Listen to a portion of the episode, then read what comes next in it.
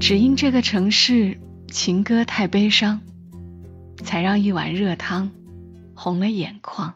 每个故事都是别人走过的路，做人如果没梦想，那个有微笑的抚慰，从一数到十，你爱我有也多少？有泪水的滋润。默默到来，故事如你。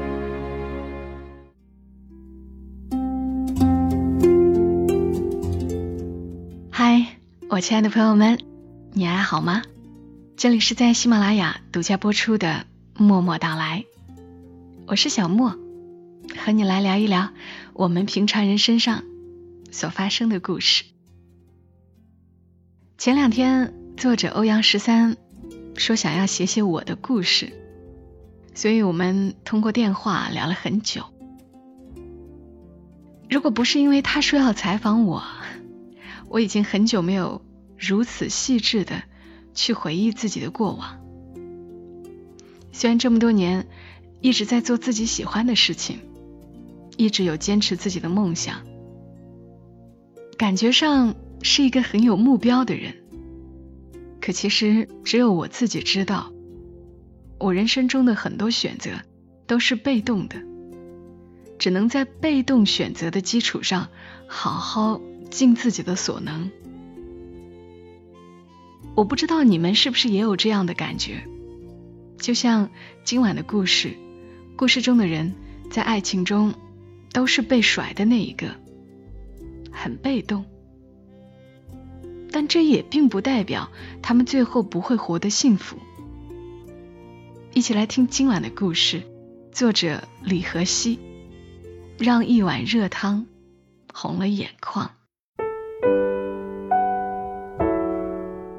我的朋友木梅，大学毕业的那一年，好不容易找到了一份在眼镜店做柜员的工作，工资很低，当然也不解决住宿问题。木梅便和大学同学一起去住了胶囊公寓。那公寓很小，一间只有六七平米，但东西却应有尽有：床铺、书桌。厨房、洗手间，只是没有窗户。你能想象那种所有东西都挤来挤去的逼仄感吗？偶尔从睡梦中醒来，会被浑浊了一整晚的空气逼得喘不过气来。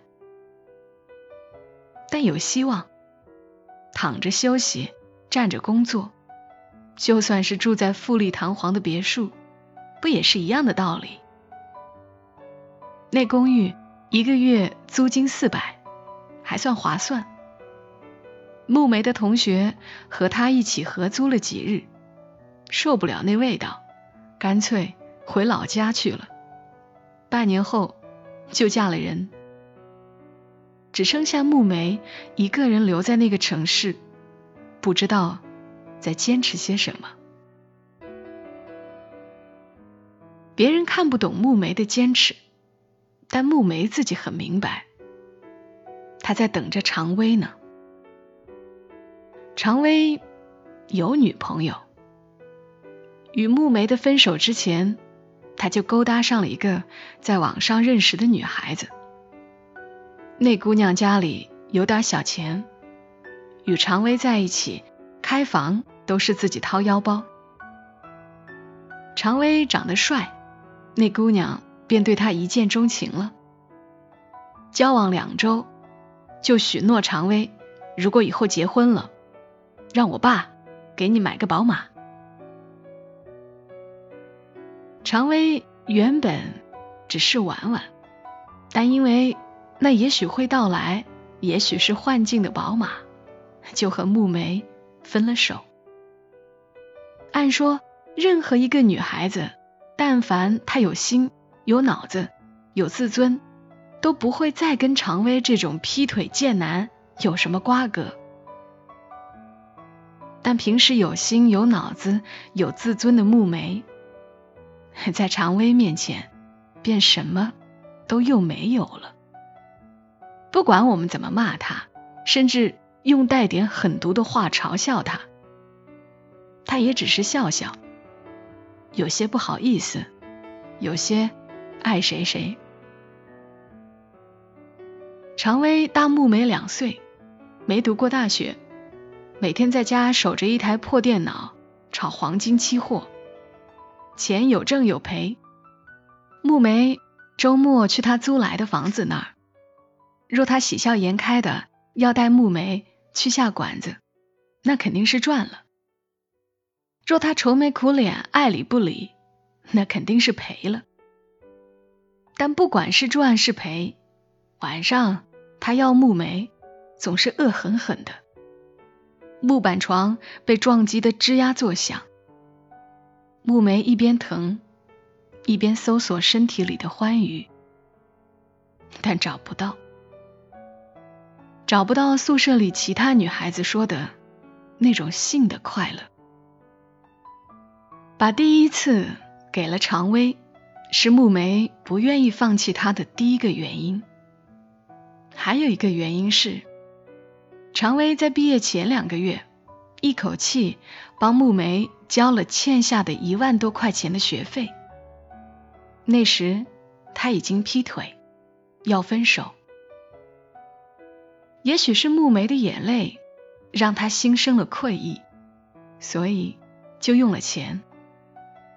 就因为这个，木梅竟然感激了他。瞧他。对自己还是心软的，他不过是一次迷失了，也许会回来，所以他来找时，木梅依然迎接他，在那个类似胶囊大小的房间里，那张同样会吱呀作响的木板床上，常威要木梅，依然要得又狠又急，有时。木梅看他着急的出汗的样子，会心疼。他的汗每一滴都被木梅吻进嘴里，带着一种心甘情愿，体会那咸涩味道。做完后，常威会立刻走，因为房间小，他高高的个子好似伸展不开，穿裤子都找不到个地方坐。木梅就扶着他，看他恼火的样子，常威就骂：“你这住的什么破地儿啊？赶紧搬吧！”木梅想说：“我哪有钱搬啊？”但就是说不出口。他这时倒是有自尊了。偶尔，常威会在桌上留下一些钱，木梅就装作没看见。那钱他全都存在了一张存折上，倒是不多，一年多了，还不到一万。常威始终没能和那姑娘结婚，但打的倒是挺火热。据说那姑娘家里人嫌弃常威没正经工作，但姑娘又闹得厉害，所以正培养她呢。让他在公司从底层开始磨练，一点点的学东西，所以常威去看木梅的次数便越来越少了。一个人的晚上，木梅总会想念常威，他也有些害怕。这一层楼有二十间胶囊公寓，住的什么人都有。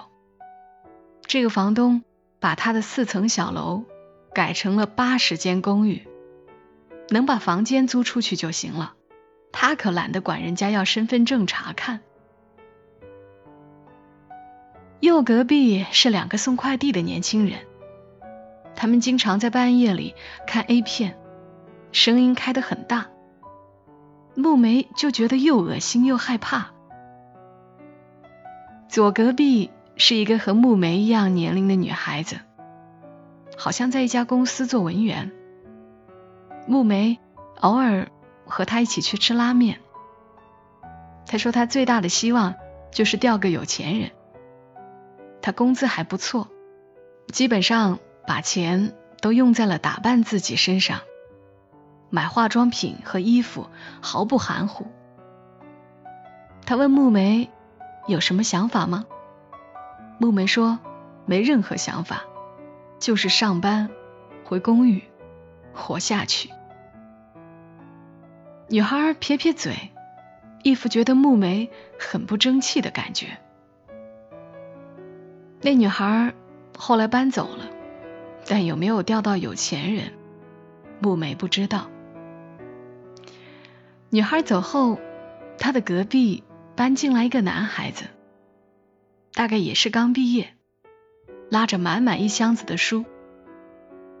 他搬家那天刚好木梅休息。就帮他开了下门，之后他们就算认识了。男生叫陈奇，有一个比自己小两届、还在读书的女朋友。陈奇想一边工作一边等他。陈奇的学校和专业都很一般，只在一家小公司找到了一份销售的工作，每天西装革履的夹着手提袋去证券公司门口。卖一种股票软件，累得狗一样，却经常一个单也没签。木梅下班回家时，看他站在门口打电话，听到的。房子里没有窗子，手机信号总是不好。他在门外打电话，大概是打给女朋友。他一直在道歉。说什么对不起了，我这个月没赚到钱，下个月拿到薪水一定给你买。常威去的次数越来越少了，最后一次去是在立秋那一天，他身上喷了香水，头发一丝不苟。那天木梅正在上班，接到常威的电话说要见他，木梅便立刻请假回家去。在回家的路上，他买了周黑鸭和酱猪蹄儿，常威喜欢吃。但那天常威一见到他，便把他扳倒在床上，他依然恶狠狠的，像是受了极大的委屈，在他身上发泄似的。木梅问他怎么了，他就说：“我问候他全家。”常威在工作中被领导骂了。准岳父似乎也越来越不待见他，他真是郁闷透了。他有一把老拳要不断的挥出去，而木梅就是承接那些拳头的棉花。幸亏女朋友还对他有激情，他蛊惑了女友，最近就偷了户口本，悄悄去领证，生米做成了熟饭，一切就都好办了。O X 用了十分钟，穿衣服用了一分钟，埋怨用了两分钟，吃一口酱猪蹄儿用了二十秒。然后他说了一句：“我最近也许很长一段时间不能来找你了，这猪蹄太辣了，我走了。”然后他就走了，没有离别的吻。没有忧伤的拥抱，整整住在这边一年半的时间，木梅没有等回他。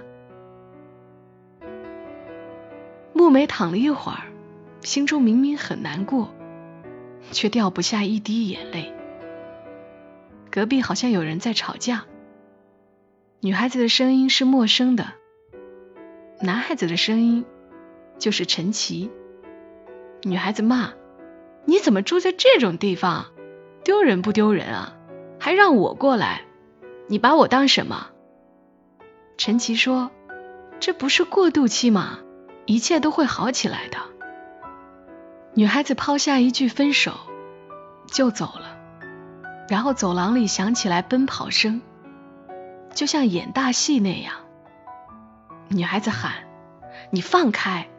陈奇喊：“我不放。”刚刚经历了一场刻骨铭心分手的木梅，竟然被别人的剧情逗笑了。噗嗤，那女孩再没有来过，常威也再没有来过。那个傍晚，木梅开门，就看到陈奇坐在门边，沮丧地垂着头。显然，他没有抓住自己的女朋友。看到木梅，他郁闷地说：“刚才追他追得急，钥匙锁屋里了，房东还没回来。”木梅便从房间里拿出周黑鸭和酱猪蹄儿，还有之前就买好的给常威准备的啤酒，和陈奇一起上了那座四层小楼的顶层。那是初秋，风吹得又温柔又爽利。喝一口啤酒，啃一口猪蹄儿，俩人就那么并排坐着，聊着那秋风。一切都会好起来吧？木梅说。当然会。陈奇说。木梅和陈奇开始搭伙做饭。反正一个人做也是做，反正一个人做也要用火用油，烧汤煮米，两个人倒也方便。一般是在木梅那里做，去陈奇那里吃。陈奇的书垒起来，刚好又是一把椅子，两人开着门，一边吃一边发牢骚。陈奇说：“那垃圾软件根本是卖不出去了。”木梅说。现在的客人真是越来越刁钻，配个眼镜都像去买宝马那样横。说这话时，有那么一瞬间，木梅想起常威，不知道他有了宝马没有。陈奇说：“软件漏洞太多，还不如我自己做一个出来。”木梅说：“那你就做一个出来呀。”陈奇说。哪有时间呢？再说我得上班才有钱吃饭啊。木梅说：“怕什么？你辞职，我养你。”陈奇像是看外星生物似的看着他。从搭伙吃饭到搭伙睡觉，其实不需要多远的距离。陈奇辞了工作，木梅便让他把房子也退了，和自己合租起来。原本他们还举案齐眉的，陈奇晚上工作，白天睡；木梅白天工作，晚上睡，谁也不打扰谁。可是忽然有一天，他们就睡到了一起，像是压抑了太久，两个人是同时爆发的。木梅从来不知道男人的腰带如此难解，而陈奇亦不明白。女生胸衣的复杂程度，但之后却都是畅通无阻的。在那小小的空间，呼吸对着呼吸，眼睛对着眼睛，汗水融着汗水，两个人变成了一个人。陈奇最终研究出了一套很靠谱的软件，在木梅的帮助下。开了个淘宝网店网售，倒是销量不错。上路后每个月收入万元。半年后，他们一起搬出了胶囊公寓。怎么说呢？有时生活固步不前，也许只是因为找了错误的恋人。而艰难之中的牵手，就像冬日里的一碗热汤。说到这点，陈奇和木梅都很感谢胶囊公寓。只因这个城市情歌太悲伤，才让一碗热汤红了眼眶。今年十一，他们结婚。我已经已经把我伤口化作玫瑰，我的泪水已经变成雨水，早已轮回。我已经已经把对白留成了永远，忘了天色。好了，故事讲到了这儿就结束了。故事中常威十足的渣男了，可即便这样，木梅也并不肯主动的离他而去。如果不是常威不再来找他，他很可能还深陷其中。听故事的时候，我们都知道这样的姑娘又傻又没有自我。可是难保我们自己在生活中不犯这样的错，所以我才在节目一开始说，有时候并不是我们自己做选择，尤其是感情的事，反而是被甩了，才重新开始。工作也有可能是这样，这份职业做不下去了，被逼着换了一份工作，没想到反而做出了一番成绩。所以，有选择当然最好，被逼着做出选择也不一定就很坏。就像木梅问：“一切都会好起来吧？”陈奇很肯定的回答那样：“当然会。”谢谢李和熙写下这样有温度的故事。如果你也喜欢他的文字，向你推荐他的公众号“李和熙木子李”。荷花的荷，西北的西，还有他的新书《没道理的爱情》。今晚节目就陪伴你们到这儿，谢谢你来听。如果你喜欢《默默到来》这档节目，记得要点击订阅专辑，这样每次更新你都不会错过。祝你一夜好眠，小莫在长沙跟你说晚安。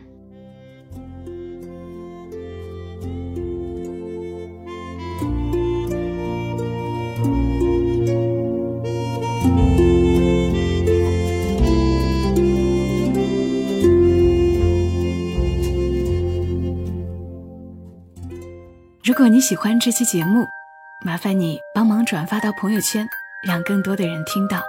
小莫在这儿，谢谢你。